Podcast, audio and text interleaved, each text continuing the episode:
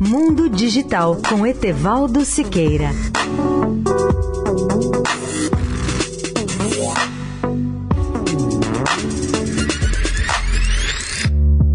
Olá, amigos da Eldorado. Há exatos 50 anos, na véspera do Natal de 1968, a Apollo 8 era a primeira nave espacial tripulada a dar uma volta em torno da Lua.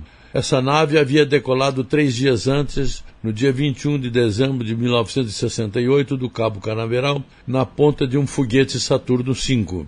Era a primeira vez que seres humanos saíam fora da Terra eram os astronautas Frank Borman, Gene Lovell e Bill Anders.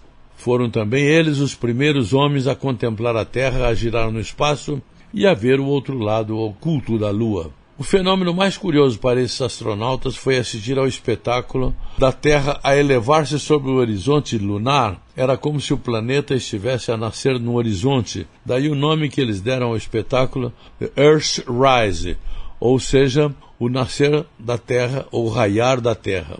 Jim Lovell, ao ver nosso planeta azul no espaço, exclamou: A Terra daqui é um grande oásis na enorme vastidão do espaço.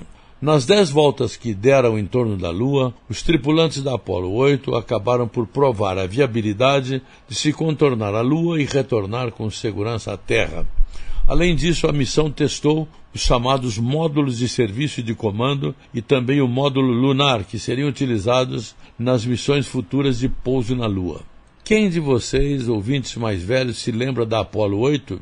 Eu me lembro muito bem, pois acompanhei tudo com emoção na redação do Estadão, na rua Major Quedinho, no centro de São Paulo, e já sonhava em fazer a cobertura da Apollo 11 em julho de 1969 em Houston, como realmente aconteceu. A todos os ouvintes, eu desejo hoje um Feliz Natal. Etevaldo Siqueira, especial para a Rádio Eldorado. Mundo Digital com Etevaldo Siqueira.